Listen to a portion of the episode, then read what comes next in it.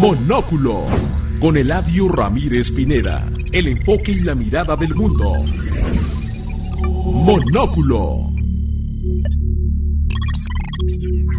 Hola, bienvenidos a Monóculo, un programa para aquellos que deseen aprender más sobre eventos internacionales y relaciones globales. Mi nombre es Eladio Ramírez y conmigo conduce Raudel Ávila. Hoy nos acompaña la internacionalista Carolina Carrillo, la psicóloga y próxima estrella de este programa Jennifer Bush y el internacionalista David Martín Rencillas, que será nuestro corresponsal en París, Francia. Eh, y más adelante, vía telefónica, nos acompañará la internacionalista Alicette Verspech. Hola a todos. Hola Carolina. Hola, buenas tardes. Hola, hola, ¿cómo están? Hola a todos. Él es David. Hola Eladio, hola a todos, ¿cómo están? Bueno, antes que nada, quiero aprovechar para mandar un saludo a nuestra redescucha más joven, N3, la changa piojosa. No, la changa piojuda. O, piojuda, no piojosa, piojuda. Un saludo a N3, la changa piojuda. Ahora sí, pasando a la agenda del día de hoy, vamos, vamos a hablar sobre Neymar, un país del sudeste asiático, empedrado por décadas de mandato militar, marcado por divisiones étnicas y con regiones enteras en manos de grupos de guerrilleros. El pasado lunes 1 de febrero, el ejército ha tomado el poder y ha declarado estado de emergencia hasta por un año. Esto después de haber acusado al partido de la líder Aung San Suu Kyi, ¿lo pronuncié bien? ¿Raúl? Yo creo que fue por ahí. Fuera, Sí, cerca, más cerca, o menos. sí. Sí, ok. Histórica líder civil, eh, la acusó de fraude en el reciente victoria electoral en noviembre, aunque no ha podido presentar evidencias. Han detenido a, la líder y a otros políticos que ganaron las elecciones y a la fecha no se conoce el paradero. Eh, Aung San Suu Kyi, no, a ver, de nuevo. Aung San Suu Kyi, creo que necesito estudiar más idiomas. Este, y su partido, la Liga Nacional de la Democracia, lideraron al país los últimos cinco años tras ser ele- elegidos en 2015 en la elección más libre y justa del país que ha tenido los últimos 25 años. Esta vez resultaron vencedores ganando eh, el 80% de los votos contra el partido de la Unión, la Solidaridad y el Desarrollo. Eh, pero antes de entrar con un poco más detalles, me gustaría que eh, nos detuviéramos a platicar un poquito sobre Aung San Suu Kyi. ¿Quién empieza? ¿Qué dices tú, Carolina?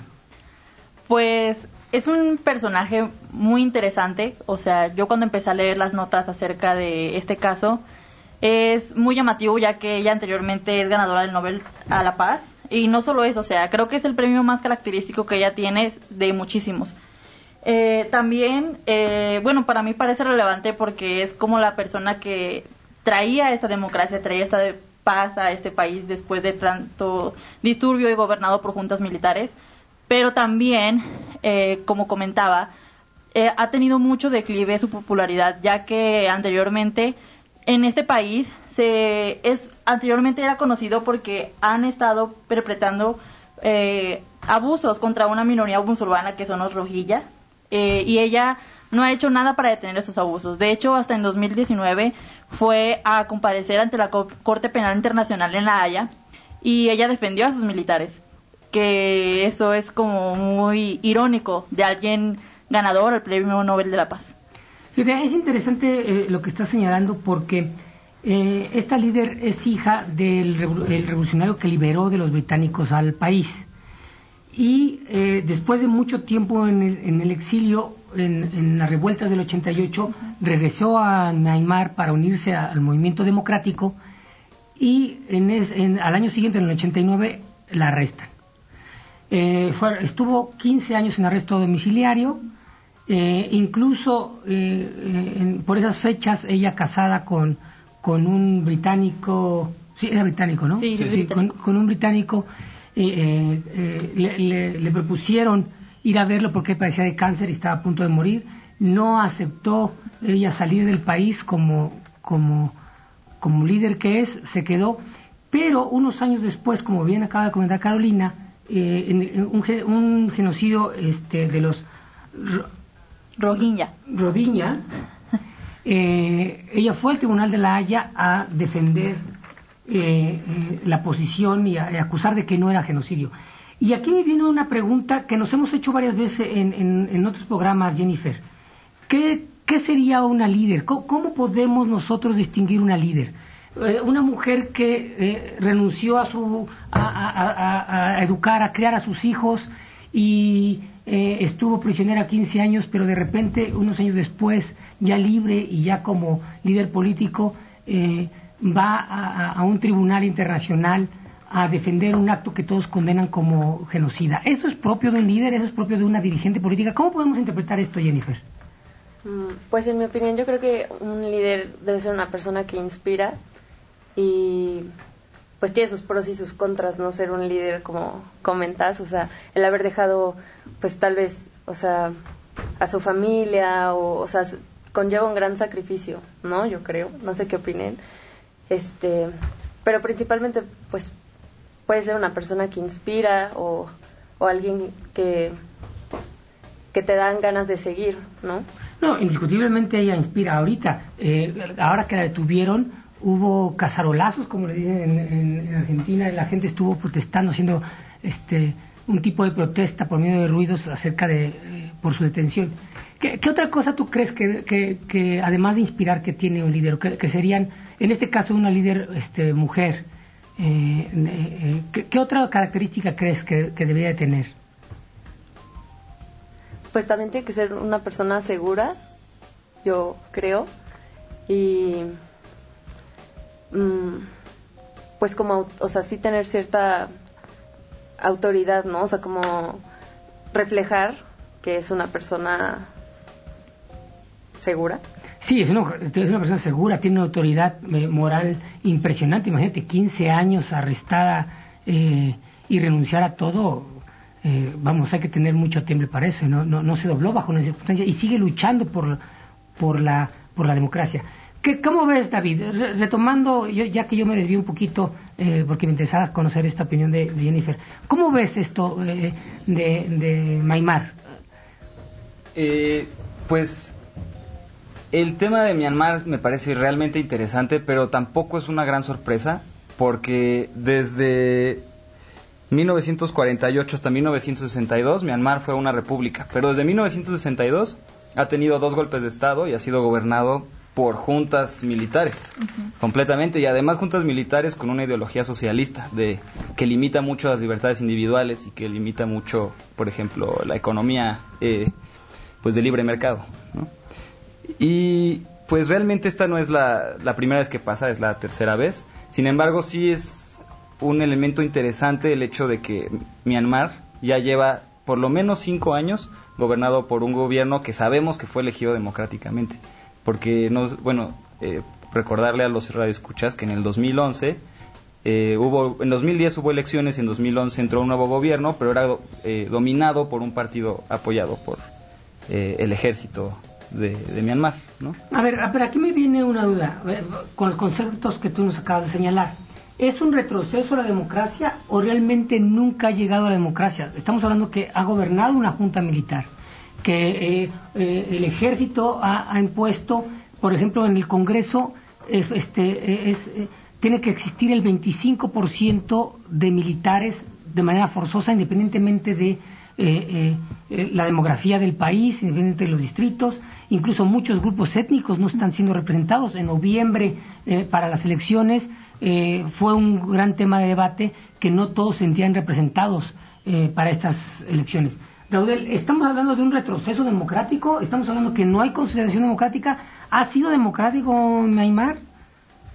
Yo creo que lo más conveniente sería visualizarlo como esto que llaman ahora los teóricos un régimen híbrido, está a caballo entre una situación y otra, a veces más cerca de la democracia, a veces más cerca del autoritarismo, en razón de su propia evolución institucional, porque eh, lo que decía David es muy cierto, entró un nuevo gobierno, hubo elecciones en 2010, entró un nuevo gobierno en 2011, pero se aprobó la constitución que rege o regía hasta antes de este golpe de Estado desde 2008 hay un detalle muy importante en esa constitución, eh, que es que para hacer cambios constitucionales se necesita 75% del Parlamento.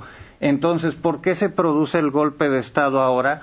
Precisamente porque en las elecciones de noviembre el partido de Aung Suu Kyi, ella, De la dama. De la dama, Vamos a la eh, dama porque de hecho así le llaman en la región, le llaman en el país la dama. obtuvo más de 80% de los votos. Consecuentemente, si esto se reflejara eh, de manera proporcional en el Congreso, eh, supondría que pueden hacer cambios y retirar, por ejemplo, las medidas que tú señalabas de 25% de militares. Por eso es que eh, puso tan nerviosa la Junta Militar con la que hago cogobernado ella. Recordemos que ella nunca ha llegado a la titularidad del gobierno en términos constitucionales, sino que tuvieron que inventarle un cargo eh, que se llama algo así como consejera de Estado. Una De hecho son así. tres cargos al mismo tiempo. Sí. Porque Entonces- constitucionalmente eh, no puede ser ella el presidente porque sus hijos... Son de nacionalidad extranjera. ¿Eso es su país democrático? No, claro que no. Pero perdón, interrumpí, in- interrumpí a Raúl. Sí, no hay problema. Entonces te decía, eh, todas estas variables eh, son las que explican que se produjera el golpe, porque existía efectivamente una cohabitación entre eh, la Liga Democrática, que es el partido de ella, y el partido de los militares, cuyo nombre no, no recuerdo con exactitud. Ah, Eh, pero- Unión, Solidaridad y, desarrollo, y el Desarrollo. Exactamente. Entonces, esa cohabitación eh, podía romperse con la nueva configuración legislativa, porque era posible hacer cambios que redujeran el papel de los militares en el gobierno. Eso es lo que explica que el golpe se produjera ahora y no hace dos años o hace tres. Eh, entonces, no es, yo creo que no, no, no es tan sencillo, insisto, decir si es o no una democracia. Me parece que es un régimen híbrido que estaba evolucionando institucionalmente hacia una mayor apertura.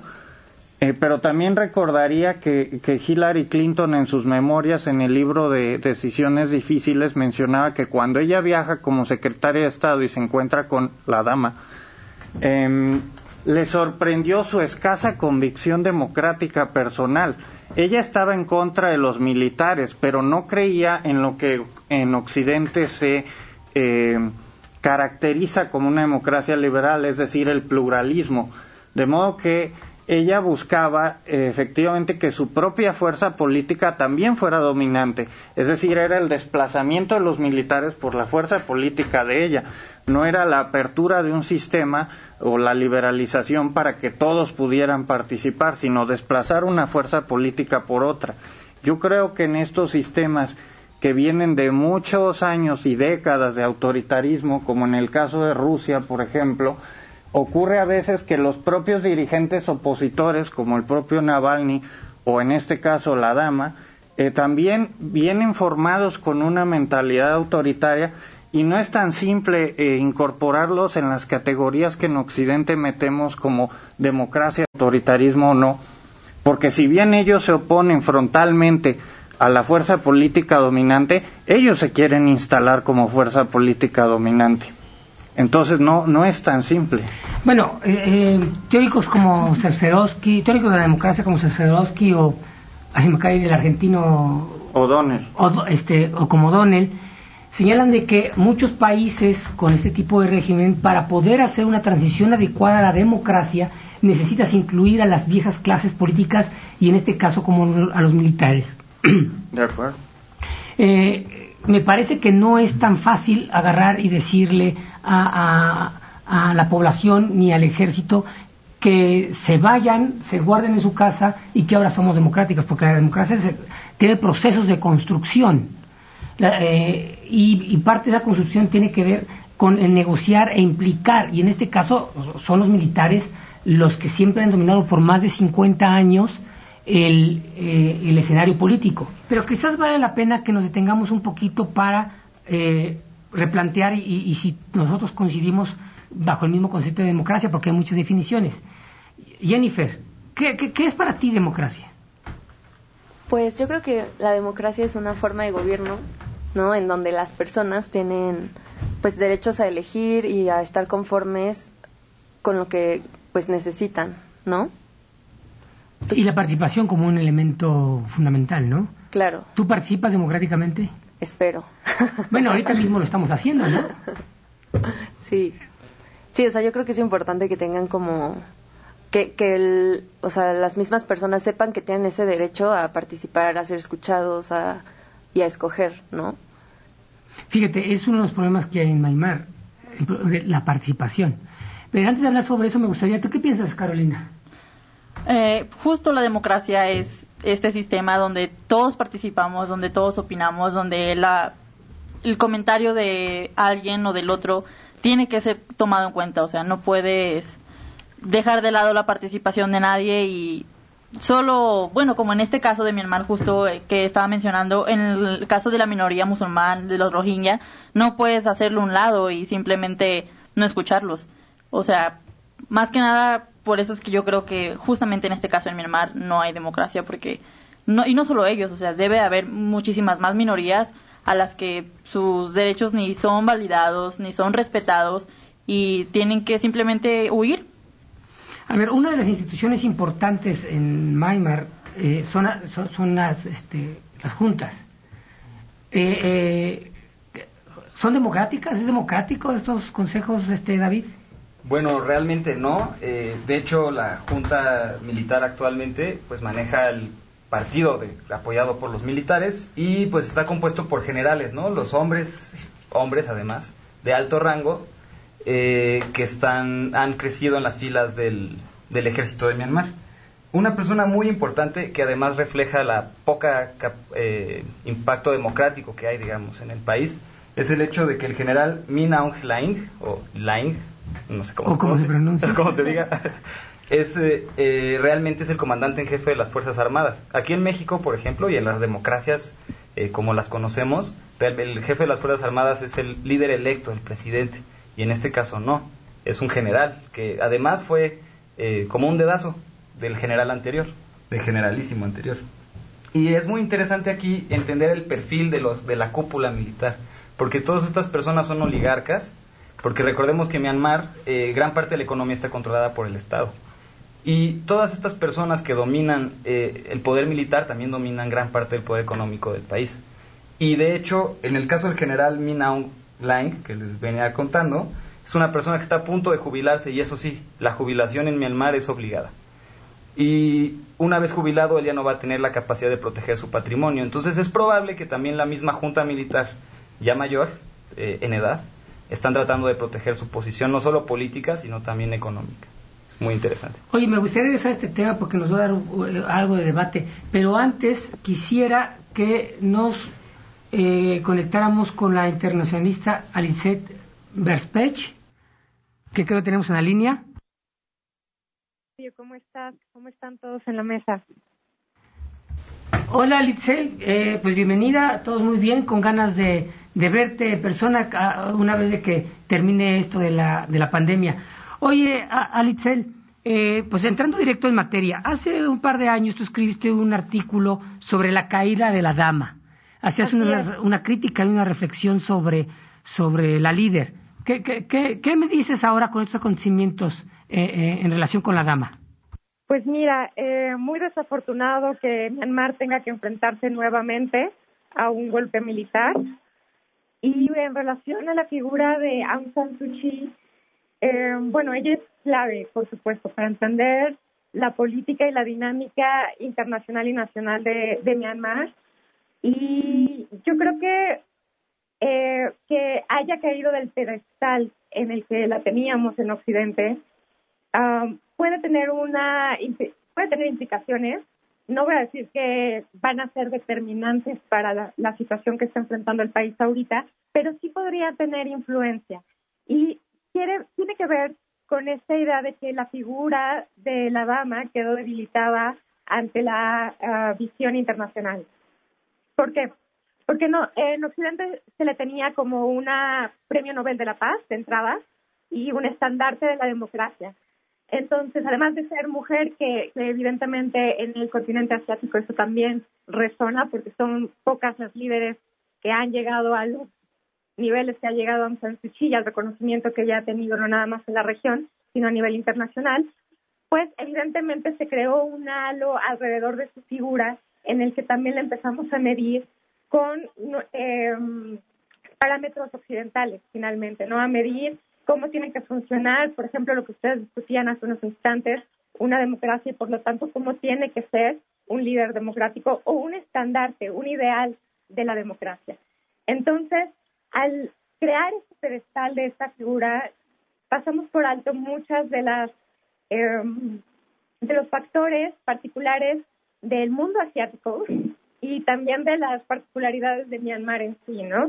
Entonces, yo creo que ella, em, por un lado, sí eh, hay una cuestión de no reconocimiento a los Rohingya, en el que no ni siquiera los nombraba por este nombre para evitar evidentemente darles este razón de como comunidad tener ese, esa determinación. Y pero también creo que se ha enfrentado a una situación muy complicada al interior del país como ustedes muy bien lo han presentado ahorita el, la junta militar o bueno quienes conformaban la junta militar el Tatmadaw finalmente seguía teniendo una presencia muy fuerte en el país con este eh, cuarto del Parlamento asegurado, con los, con los puestos de gabinete principales, sobre todo a nivel nacional, también asegurados, y con influencia de todas las decisiones, incluidas la política exterior, que estaban directamente al cargo de Aung San Suu Kyi, ¿no? Entonces, al crear esta figura y, y, ponerla en una visión blanco y negro, en una visión dicotómica de que de pasar a ser un ídolo de la democracia, pasar casi casi a ser la villana de toda la historia de Myanmar, pues evidentemente se pasó por alto que había adentro fisuras que estaban poniendo en riesgo al régimen y a la estabilidad del país. Entonces, em, yo creo que ahorita el hecho de que ella haya perdido eh, este prestigio y que haya perdido de alguna forma el respaldo de algunos actores internacionales importantes, de que le hayan quitado alguno de los premios y reconocimientos que le habían dado. El Nobel no, porque no todavía estaban en discusiones si, eso se podía, no se podía, etcétera. Pero otros premios de prestigio sí lo hicieron. Entonces, eh, se podría decir que en cierta medida, eh, a pesar de tener el respaldo nacional, pues puede ser que la Junta Militar notara que no iban a, no iba a tener el mismo respaldo internacional que iba a tener, que hubiera tenido hace unos años, ¿no? No estoy diciendo, por supuesto, que los países que la respaldaban antes ahorita no han dicho nada al respecto de un golpe militar, porque finalmente eh, no se puede justificar un golpe militar con una sola persona, ¿no? Pero sí creo que ese es un factor importante también para la percepción de cómo se está recibiendo eh, la situación en Myanmar en todos los demás países fuera de la región de Asia que también tiene su propia dinámica no respecto a sus vecinos. Bueno, China China vetó la, la condena de la ONU. Este, a ver, este Raúl, ¿tú quieres comentar algo? Sí, Ale, ¿cómo estás? Em, como sabemos que eres experta en Asia y con un conocimiento muy particular de India, eh, te quería preguntar ¿Cómo ves la reacción de India? ¿Qué esperas que haga India frente a esto que está pasando? Porque como decía Eladio, China ya se posicionó, pero India es el otro gigante de la región y su proceder tendrá implicaciones de, alto nivel, supongo. Perdón, Raúl, me perdí tantito el inicio de, de la pregunta. ¿Me lo podrías repetir, por favor? ¿Qué, crees que haga India respecto a lo que está pasando en Myanmar? Mira, India es un actor interesante porque, porque em, su relación con Myanmar es muy particular. Recibe también parte de los refugiados rohingya, lo cual es un problema para el gobierno indio. No en la magnitud que quizás Bangladesh los recibe, pero sí recibe una gran cantidad de refugiados. Y eso es un tema difícil para India. Sin embargo, mantiene muy buenos lazos en materia de cooperación, de seguridad y, de intercambios de ejercicios militares. Sin embargo, eh, India, como también la democracia más grande de la región por su magnitud, yo creo que va a tomar una, una actitud muy pragmática en la que no va a respaldar sin duda al a los militares y se va a respaldar en que ahorita tiene un puesto, igual que México, como miembro no permanente del Consejo de Seguridad, en procurar buscar acciones que incentiven el diálogo, que busquen una manera de redireccionar la dinámica hacia, un, hacia una transición democrática nuevamente. Eh, hola, Le. Eh, tengo una pregunta. Eh, me gustaría saber tu opinión respecto al golpe de Estado. ¿Tú crees que es en verdad esto un golpe de Estado o es simplemente el ejército reivindicando su, eh, su poder, su posición? Pues yo pensaría que en el que el ejército está reivindicando su poder, sí se puede identificar como un golpe de Estado. Me llama la atención el comentario, me imagino que ahorita también lo estuvieron discutiendo por cómo se estuvo reportando en la prensa internacional la situación y también por cómo eh, el Consejo de Seguridad publicó su, su declaración al respecto, ¿no? ¿Por qué? Porque no se utilizó la palabra golpe de Estado, ¿no? O golpe militar. En el caso, por ejemplo, de China, la, agencia de noticias Xinhua tampoco publicó la palabra eh, golpe de Estado. Se fueron más a el tema de la imposición del estado de emergencia, en el cual dentro de un año se esperaría que tuvieran eh, elecciones. Sin embargo... Eh, perdón, lo que, lo que sé es que además de las... Perdón que te interrumpa, pero creo que sí vale la pena eh, detenernos un poquito porque eh, parece que constitucionalmente tiene facultades el ejército de realizar cualquier tipo de acción que considere que es un riesgo para la sociedad, para la democracia, para el, país. Eh, eh, vamos, tienen carta ancha para ah, cometer actos más o menos de esta índole, aunque los occidentales identificamos esto claramente como, como un golpe de Estado.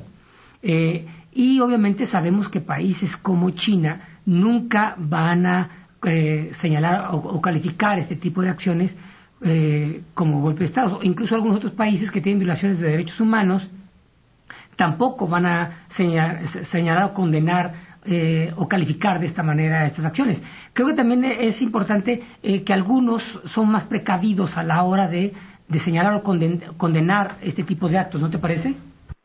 Sí, totalmente, concuerdo contigo. En efecto, en la Constitución hay un artículo, no recuerdo exactamente cuál es, pero justamente pone eh, todas las cuestiones que se pueden llevar a cabo cuando el ejército determina que hay un, eh, una situación, un estado de emergencia, ¿no? Entonces, eh, sí está, digamos que varias de sus acciones están justificadas dentro de la Constitución. De hecho, un día antes de que se llevara a cabo eh, esta situación de que fueran y apresaran a Aung San Suu Kyi y a los demás líderes, un día antes, justamente los líderes del Tatmadaw dijeron que respecto a, a la decisión de que no había ningún fraude electoral, que fue un poco el antecedente inmediato de toda esta situación, dijeron que ellos iban a actuar conforme a lo establecía la Constitución, que no iban a salirse, que no iban a tomar acciones que no fueran constitucionales. Entonces, en ese sentido, sin duda es muy eh, interesante tu planteamiento, porque claro, tienes un documento legal que de alguna manera está avalando ciertas acciones. Sin embargo, lo que lo está provocando, lo que hay detrás, es lo que se puede poner en duda. De entrada, que si hubiera fallado, que no hay este, evidencias para demostrar que hay un eh, fraude electoral en, las elecciones de noviembre del año pasado, pues entonces es una eh, se están saltando también a sus propias instituciones. Vaya, la otra.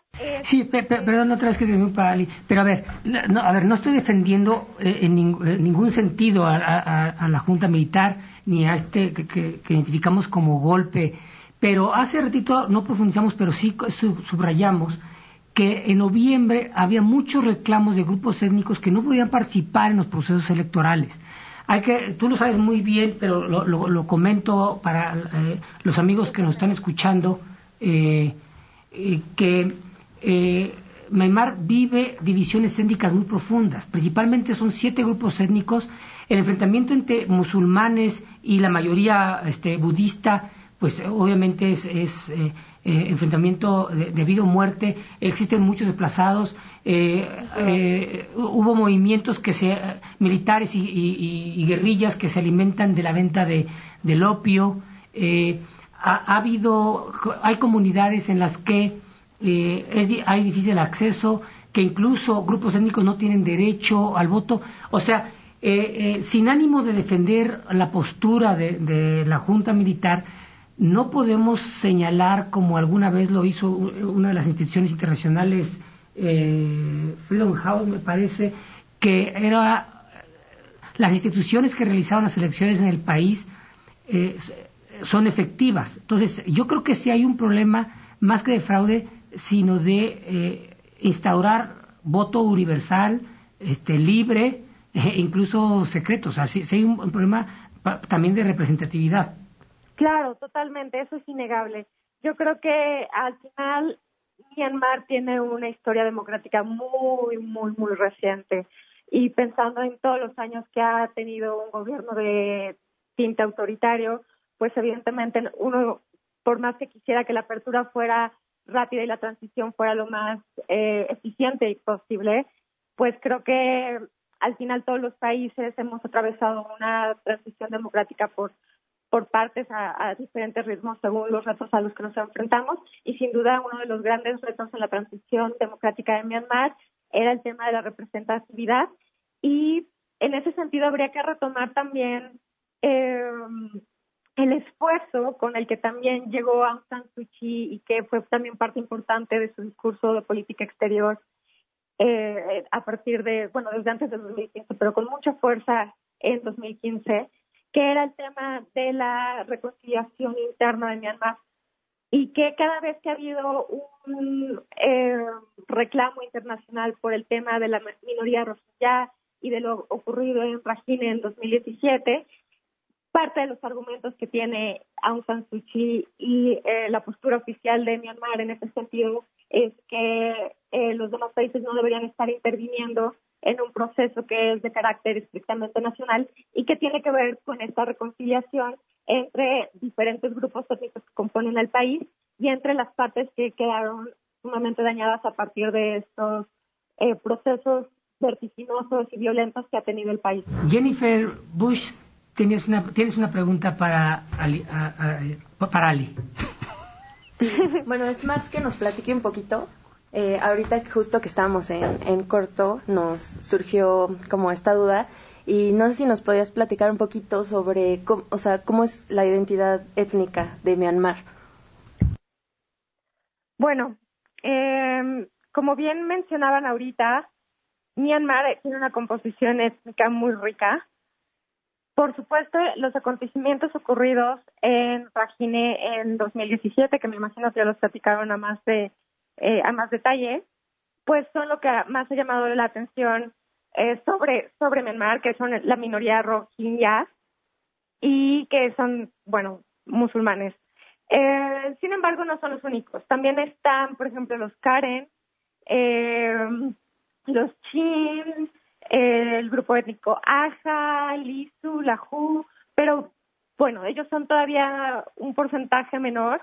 Honestamente no tengo a la mano exactamente los datos, pero sí puedo decirles que más o menos, por ejemplo, eh, la, los Rohingya que no están identificados como tal dentro del padrón étnico del país son aproximadamente un 4% de, de, de la población en el estado esto evidentemente son cifras, que honestamente la comunidad internacional sabe que no puede confiar al 100% precisamente porque no hay una identificación y ni siquiera se les permite que ellos se eh, reconozcan oficialmente como Rohingya, pero se puede pensar en un mapa de Myanmar a partir también de sus eh, lenguas, ¿no? Muchas muchas veces en Asia se ve esta concordancia entre la identidad étnica de un grupo y su ah, dialecto o su lengua materna.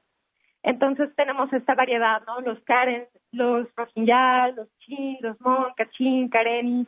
Entonces, venga, sí es un espectro muy amplio de una variedad étnica muy grande en un país que es predominantemente rural, cuya actividad económica principal es la agricultura y que, por supuesto, eh, como bien decía Eladio en el, en el, antes del corte, pues evidentemente uno de los grandes retos de Myanmar era lograr que todas estas voces se sintieran parte de eh, la identidad nacional y del ejercicio democrático y que sus voces fueran escuchadas. No, y además hay que señalar que eh, las protestas de estos grupos es que eh, la mayoría quiere imponer su cultura, sus tradiciones, su lengua, algo que obviamente ellos oponen porque quieren mantener sus, sus tradiciones, quieren mantener su, su identidad, su, su herencia y, e incluso sus religiones, además de la musulmana, desde luego hay, hay algunas otras que, que, que, no comparten con, con, la mayoría, los Burma, que es el, el budismo. Carolina, tú quieres comentarle algo a Ali, ¿verdad? Sí, claro. Eh, quiero hacer la siguiente pregunta. Hablando de las e, etnias y todo esto que pasa en Myanmar, anteriormente ya había tocado el tema de los Rohingya. Este, ¿Qué crees que vaya a pasar con estas personas, más que nada con esta minoría? ¿Qué va a pasar referente a Consejo de Seguridad? ¿Va a tomar alguna acción? ¿Va a suceder alguna Corte Penal Internacional de la Haya? Siendo más que nada una corte muy criticada, ya que es sumamente cara y, su, y muy ineficiente. Eh, no ha tenido caso en temas muy controversiales como es el genocidio de Darfur. ¿Qué crees que va a suceder? Pues mira, respecto a la Corte Internacional de Justicia, hay que recordar nada más que el año pasado ya emitieron un fallo preliminar ante la denuncia que eh, inició, me parece, Gambia eh, en contra de Myanmar por eh, actos de genocidio, ¿no? En contra de los Rohingya. ¿Qué es lo que yo creo?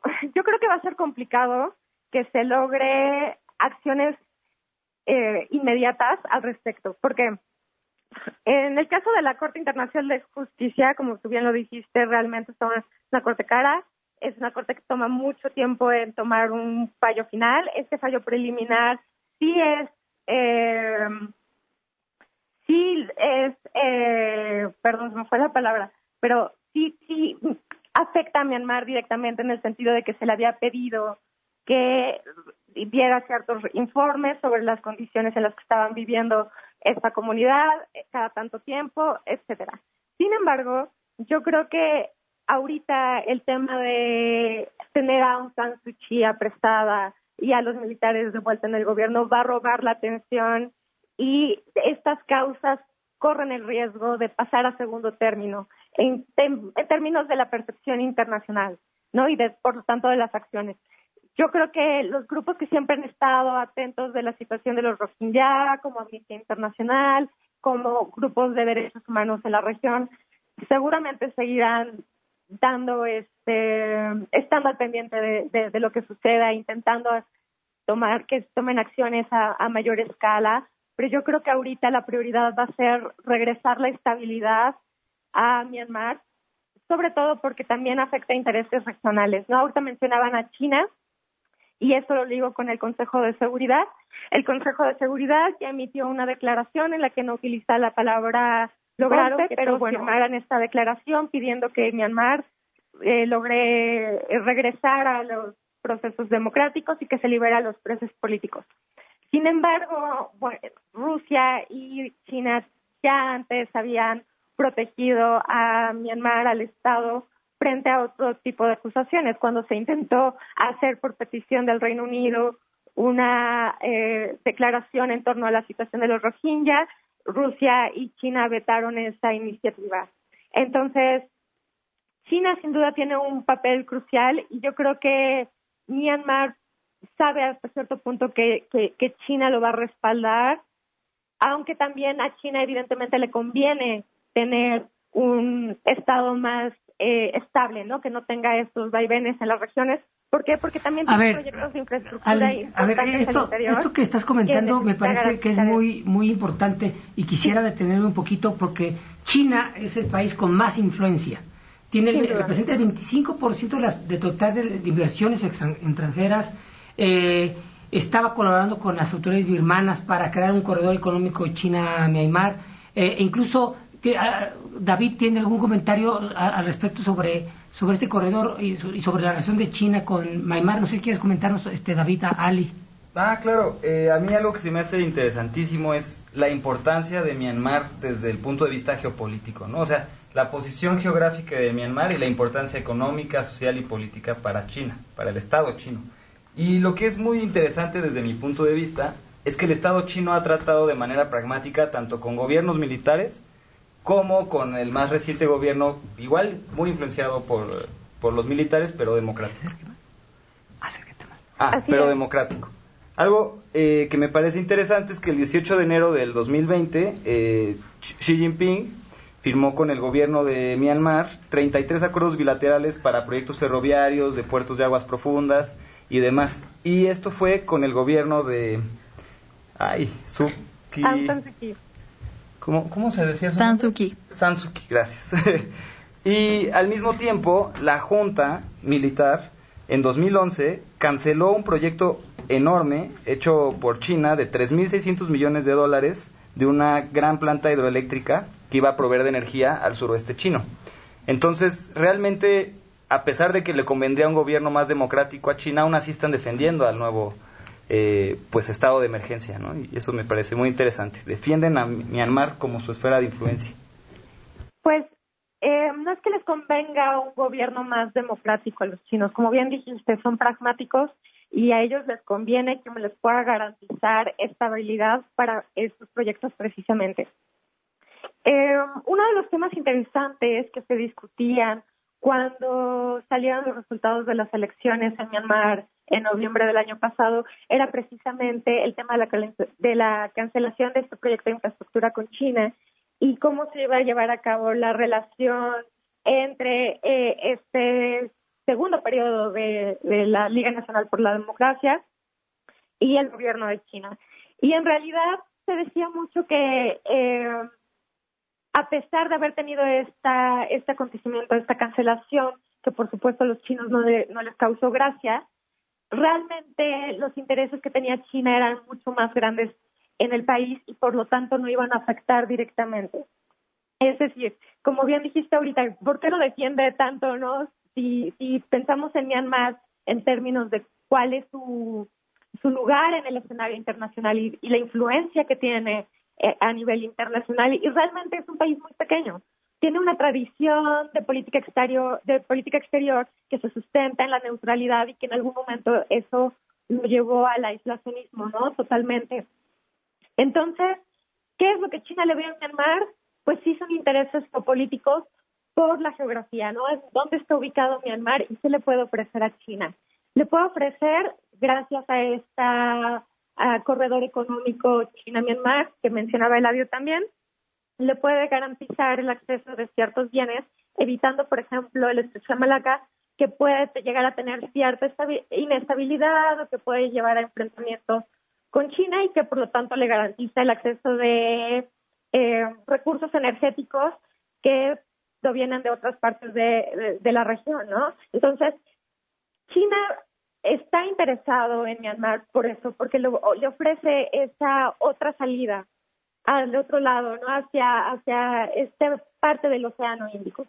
Fíjate que esa, esa parte de China la vamos a explorar mucho más adelante. Nos gustaría invitarte para el programa Oye, muchas gracias por la entrevista. Nos gustaría después que, nos acompañaras para hablar precisamente de China y otros temas sobre Asia.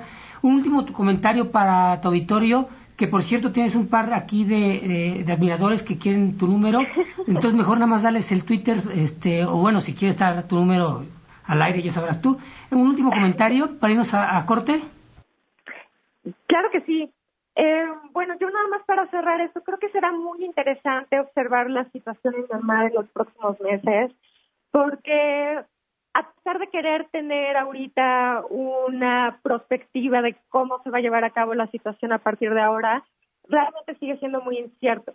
Sin embargo, yo creo que en los próximos meses las acciones del ejército van a dejar ver mucho de cuáles son sus cartas sobre la mesa y por lo tanto van a terminar, determinar las respuestas de los demás actores.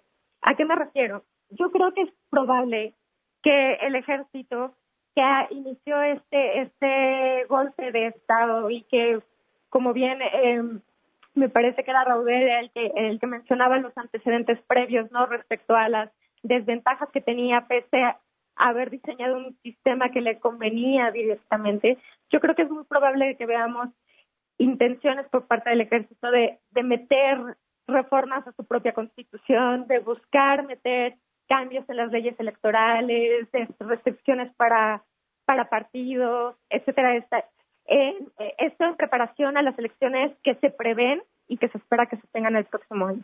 Entonces, yo creo que será muy importante ver qué es lo que ocurra en estos próximos meses y qué decisiones tomen más allá del cambio de gabinete que ya hicieron para ir viendo y previendo, imaginando un poco cuáles serán las respuestas de los actores claves en la región.